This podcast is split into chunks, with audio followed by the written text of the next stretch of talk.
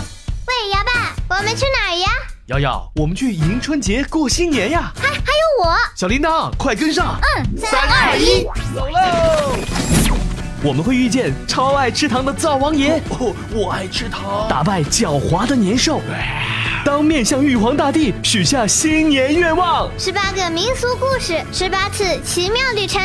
让我摇吧！我瑶瑶，我声音精灵小铃铛，还有猪年守护者们的加入，我是猪年守护者，我是猪年守护者，我是猪年我是猪年守护者，我是猪年守护者，我是猪年守护者，我是猪年守护者，俺哎是猪年守护者，一起开启二零一九猪年春节奇妙旅行吧！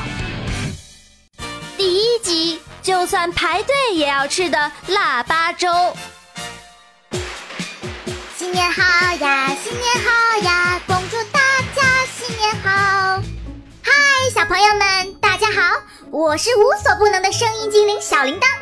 新年到了，博士让我寻找一位小朋友参加春节奇妙之旅。咦，这个小姑娘不错，让我来瞧一瞧。铃铛神秘树枝信息扫描。哦，她的名字叫瑶瑶，八岁了。嗯，不错不错，符合条件。我先来试试他的胆量，嘿嘿。瑶瑶，起床啦！瑶瑶，起床啦！瑶瑶起床了，瑶瑶、起床了，爸爸，不好啦，我的床是妖怪，竟然会说好多话。哎呦，什么妖怪啊？哪里会有什么妖怪啊？瑶瑶啊，不要打扰我啊，让爸爸再睡会儿啊，乖啊。爸爸是真的，你仔细听，床又在说话了。你们好，我是床，我会说话啦。嘿嘿，小朋友们不要告诉瑶瑶，我是小铃铛哦，我的测试还没结束呢。哎呦，哪里有啊，瑶瑶，根本就没听见啊！瑶瑶啊，爸爸跟你说了多少次了，少看点动画片吧。你看，那现在都幻听了。真的，床真的说话了。好了好了，去去去，别吵我睡觉。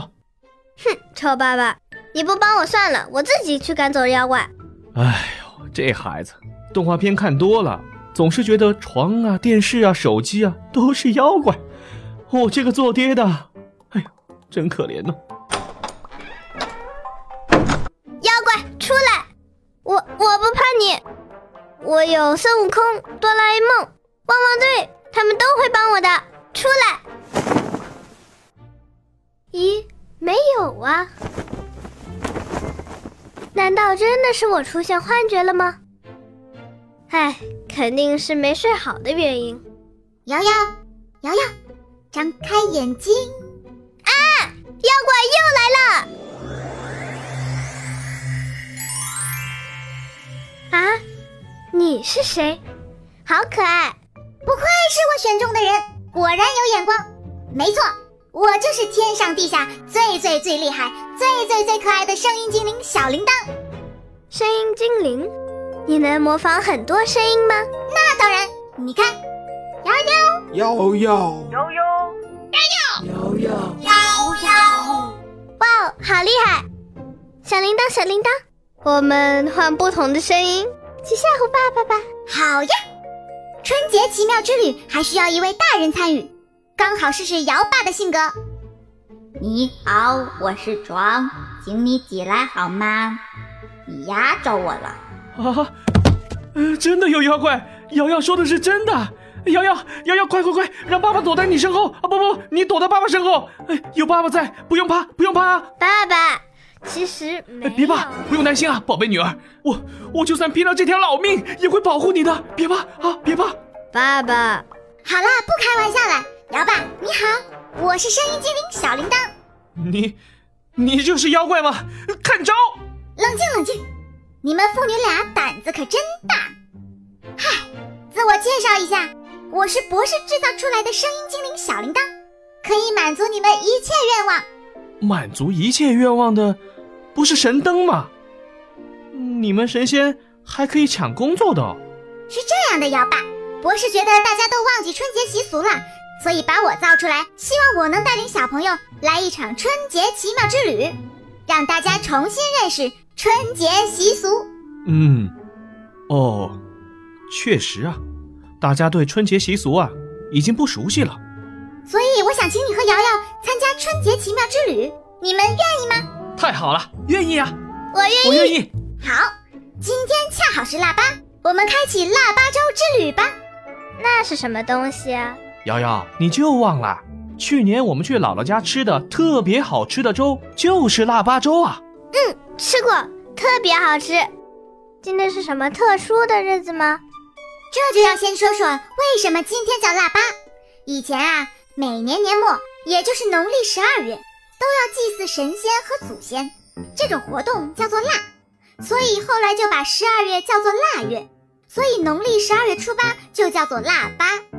明白了，所以八号就叫腊八，那九号就叫腊九，对吗？呃，其实不是的哦。八最开始并不是表示日期的，在汉朝以前，每年腊八节的日子是不固定的。那时候的天子要在腊月祭祀祖先和八位掌管农业生产的神仙，希望来年能得到丰收和祝福，就叫做天子大腊八。你听懂了吗？嗯，反正就是个很重要的日子嘛。对，但是后来的古人出于很多原因，就把腊八固定在了农历十二月八号这一天。也由于这天离过春节很近了，腊八也成为大家为春节做准备的前奏曲了。在腊八这天呢，大家最喜欢的就是吃腊八粥。去年我吃过，特别好吃，不过今年吃不上了，妈妈上班去了，爸爸不会做。我知道有个好地方，那里正在免费派粥，而且味道特别好，可以带你去哦。哪里？北京雍和宫。雍和宫？干嘛去那里呀、北京雍和宫从清朝中期开始就有派送腊八粥的传统啦。雍和宫呢，最开始叫做雍王府，是清朝雍正皇帝还是皇子的时候住的地方。后来他当上了皇帝，就把这里改名成了雍和宫。每年腊八的时候，就在这里做腊八粥送给那些大臣们。啊，竟然雍和宫的腊八粥是给大官们吃的，那我们去干嘛呢？那是以前，现在都是送给普通老百姓的。哦，明白了，那咱们快去吧，好饿啊！